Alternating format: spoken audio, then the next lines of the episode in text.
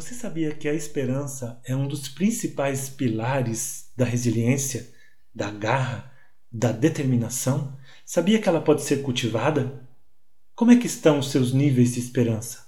Vamos falar sobre isso? Então aperta a tecla da atenção plena e fica aqui comigo.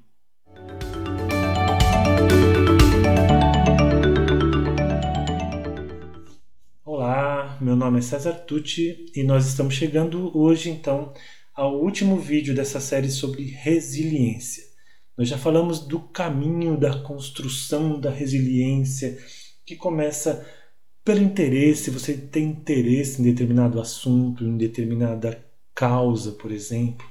Depois, na sua disposição de praticar, treinar, se aprofundar, estudar, se dedicar àquele assunto, àquela causa, o que vai levar você aos níveis da excelência, da exploração de detalhes, vai aguçar a sua força da curiosidade, do amor ao conhecimento, vai te trazer aquela coisa gostosa de se sentir vivo, de se, se, se sentir descobrindo. Né? E depois passamos pelo propósito, quando você consegue vincular essa coisa a qual você está se dedicando, que você gosta de fazer, que você treina, que você exercita, essa habilidade que então você desenvolve, ou essa competência, esse conhecimento, vincular isso a um propósito, a algo maior do que você, a algo que possa ajudar as outras pessoas. E finalmente chegamos à esperança. E o que é a esperança? A esperança que nós vamos entender como a expectativa que nós temos de que o nosso esforço pode melhorar o mundo.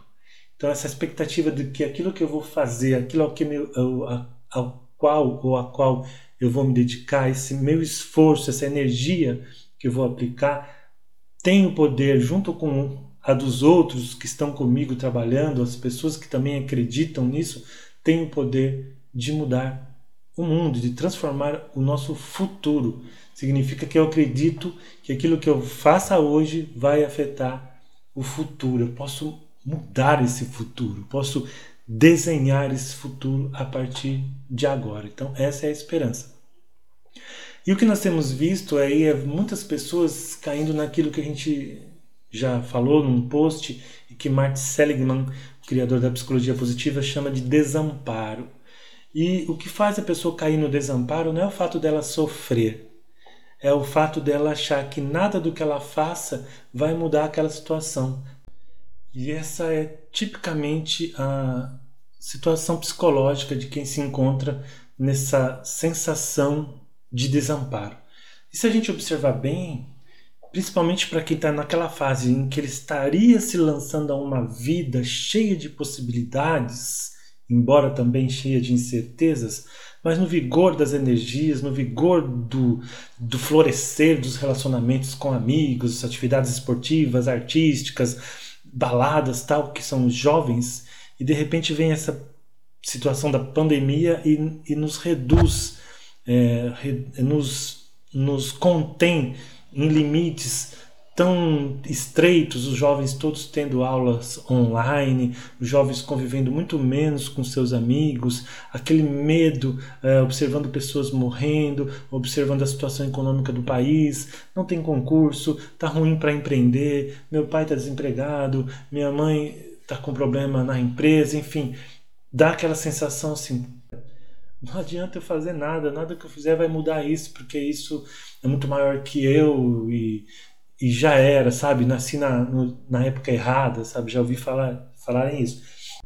Agora, esse sentimento de, de desamparo, e muitas vezes ele é aprendido, ele não é real. Você foi educado de uma maneira a achar, crer que não adianta fazer nada porque nada vai mudar, porque Deus é que sabe, porque o que tem que acontecer vai acontecer porque já estava escrito, se é assim é porque tem que ser, o que tira totalmente das suas mãos o poder de transformar alguma coisa. Agora vocês imaginam você falar isso ou você passar essa ideia para o jovem, né? É caminho para depressão mesmo, né? Então a gente tem que opor ao desamparo aprendido o otimismo aprendido. A gente pode ensinar, ajudar o nosso jovem a ser mais otimista. E a partir de nós, eu estou falando nossos jovens, mas isso serve para nós também. E o que acontece com a pessoa que tem aquela mentalidade do desamparo, que ela aprendeu que a vida é assim, que ela é assim. Ela explica tudo que acontece de errado como se fosse algo permanente.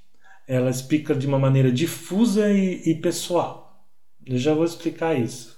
Como assim? Permanente, difusa e pessoal. Eu vou dar um exemplo com algumas frases que eu anotei aqui. Ah, aconteceu uma coisa errada lá, sei lá, você foi muito mal na prova, no exame, no vestibular. Então você coloca lá, você pensa para você mesmo, na história que você conta para você mesmo. Eu perdi completamente o jeito, no caso aqui de estudar, né? Eu coloquei tudo a perder. Eu sou um fracassado. Então, isso veja só, é permanente, ou seja, se eu perdi, perdi o jeito, sou, sou um fracassado, então é tá definido, certo? Permanente. Difuso, sim, eu não, não tô indo na questão, que, que deu errado, não, já estou colocando como tá tudo ruim, ó, vida, ó, azar, né? E pessoal, eu sou o único que passa por isso, então eu devo ser um, um bosta mesmo, né? Falando assim em português, claro. E é esse o sentimento, tá? Da, dessa pessoa. O contrário disso, qual seria? Bom, eu tive um resultado ruim, e aí né, eu tenho que procurar causas temporárias específicas e focar na solução. Então, é temporário. Nesse vestibular eu não fui bem, então eu tive um resultado ruim. Por quê? Não é adorar pílula, ah, não me preparei bem, ok, não me preparei bem. Ou me deu branco, eu fiquei muito nervoso, eu vou ter que trabalhar isso. Ou eu não consegui dormir à noite, né? Ou resolvi uma festinha na véspera anterior, então eu tinha dormido mal. Então aí você colocou tempo, foi nessa vez, dessa vez, você colocou causas, tá, eu estava cansado, dormi mal, ou eu não me preparei, não estudei definitivamente, o que já vincula com as soluções, né? Eu vou ter que estudar mais da outra vez. Eu vou ter que evitar qualquer coisa que me faça dormir tarde da outra vez. Então você traz de novo para você o, o poder. Né? E é uma maneira totalmente diferente de ver a vida, em vez de como um fracassado, mas como alguém que teve uma falha e vai aproveitar aquilo para crescer, que é isso que tem que ser. Um outro exemplo, você está com um problema lá na escola, um professor pegando no seu pé, por mais que você faça, ele te avalia mal, então minha escola é uma droga. Essa escola é uma droga. Né? E jovem faz muito isso, mas adulto também. Essa escola é uma droga. Então você está falando, ó, é uma droga. Então é, então é para sempre. É uma droga essa escola, permanente. Difuso, droga. O que, que é droga? Como assim é uma droga? Por quê? Uma droga como? Em que sentido? O que você quer dizer com isso? E, e de novo você está trazendo para o pessoal, né? É, a sua escola é uma droga. Então isso só acontece comigo, né? Porque normalmente vem, eu sou um azarado mesmo, mesmo, né? Eu tinha que cair nessa escola que é uma droga, tá? O que tem a mente otimista, ele pensa, bom, ele não nega que ele tem um problema, mas ele tem um olhar diferente. Esse professor, ele é um babaca, ou ele é um chato, é um mal resolvido, e resolveu pegar no meu pé, né? Então vamos ver o que, que a gente pode fazer. Tá, mas não quer dizer que ah, é uma droga. Está, está uma chatice, estou com um problema, mas a gente vai resolver isso, certo? É bem diferente. Outro exemplo, você estava lá na festa, chamou a menina que você já é amigo dela, tal, falou assim, ah, hoje eu vou dançar com a fulana e se possível vou até me declarar para ela, e chamou ela para dançar, mas ela não quis, tá? Então um jeito de você falar, bom, eu só falei bobeira, por isso ela não quis dançar comigo na festa, eu sou mesmo um idiota. Então, de novo, pessoal, né, eu sou um idiota permanente. Eu sou, então sou, hoje serei sempre, né, um idiota e difuso. Falei bobeira, como assim? De onde você tirou isso? Né? E às vezes é só um jeito muito pessimista de você olhar para você mesmo. Então talvez seria melhor se você, ao conversar com você mesmo, tivesse dito: eu podia ter, ter dito algo mais escolado para ela, é verdade, mas a verdade é que ela talvez não tivesse preparada para esse momento, para dançar ali, ela é envergonhada, ou para assumir um namoro, assim, ainda está é, pensando, está relutando contra isso. Então, é algo da vida, é algo de momento, é algo que depois vai ter outro encaminhamento ou você vai buscar um, um outro caminho, sabe? Mas vocês percebem a diferença? E como que é a sua conversa interior? Você que está me ouvindo, quando acontece algo errado. Ah, eu sou mesmo... Ah, olha, vou te falar, eu sou um uma negação, eu sou um fracasso, sou um azarado, o pessoal gosta de falar, né? Só tudo acontece comigo, só acontece comigo. É, eu mereço mesmo, eu atirei pedra na cruz, como diz o pessoal mais antigo. Né? Então, cuidado, cuidado com essa conversa interior. Isso é conversa derrotista. Essa é uma conversa que não alimenta a esperança. Pelo contrário, ela mata a esperança. Você fica achando assim: ah, o que, que adianta? E aí cai naquela apatia: o que, que adianta eu fazer? Não vou fazer nada, vou esperar o tempo passar, vou, vou ficar à espera de um milagre, como diz o filme. Né?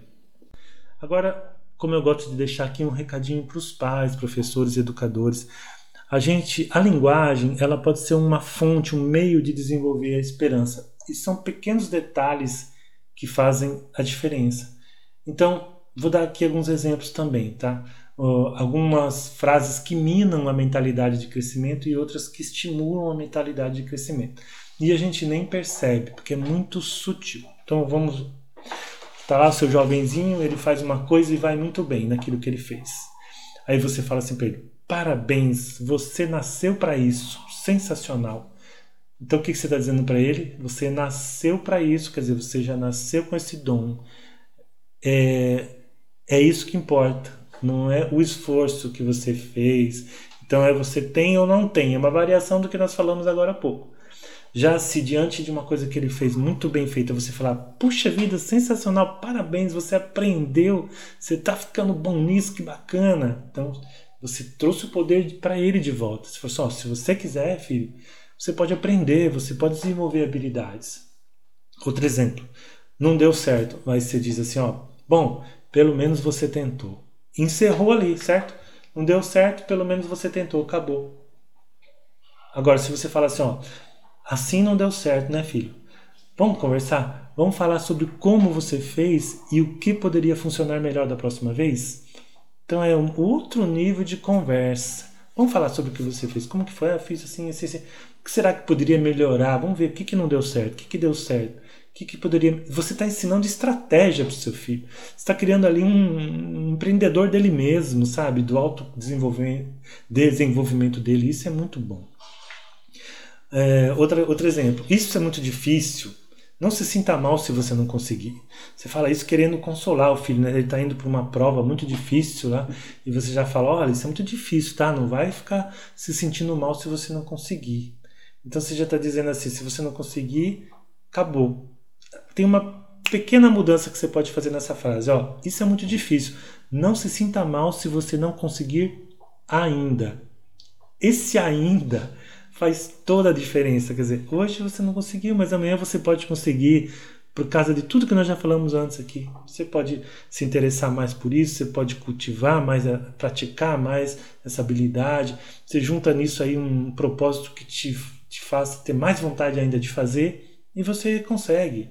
Né? Outro exemplo e último, talvez este não seja o seu forte. Não faz mal, você pode contribuir de outra forma. Então vai, você está tentando determinada coisa, não está dando certo, aí o pai vai lá, ou a mãe, e fala, ó, talvez não seja aí né, o, o seu forte mesmo, então deixa para lá, você tenta de outro jeito. Isso é parcialmente verdade, né? porque de fato, a gente tem alguns pontos mais fortes do que outros, algumas inteligências mais desenvolvidas do que outras, algumas forças de caráter mais desenvolvidas do que outras, mas é só parcialmente, porque às vezes você não conseguiu porque você não deu espaço ainda ou oportunidade para que aquilo se desenvolvesse. Então, às vezes pode até se tornar um ponto, um ponto forte se você insistir. Então, a fala mais é, adequada né, seria: olha, eu acredito em você, eu estou insistindo porque eu sei que juntos a gente vai chegar lá. Sirene tem se tornado tão comum nos dias de hoje. Então, gente, olha lá. Três dicas finais para todos nós. Vamos rever as nossas crenças sobre inteligência e talento. Aquela coisa de que eu tenho ou não tenho, isso isso não é verdade. As inteligências estão ali como um recurso que a gente pode acionar ou não, e muitos de nós não acionamos.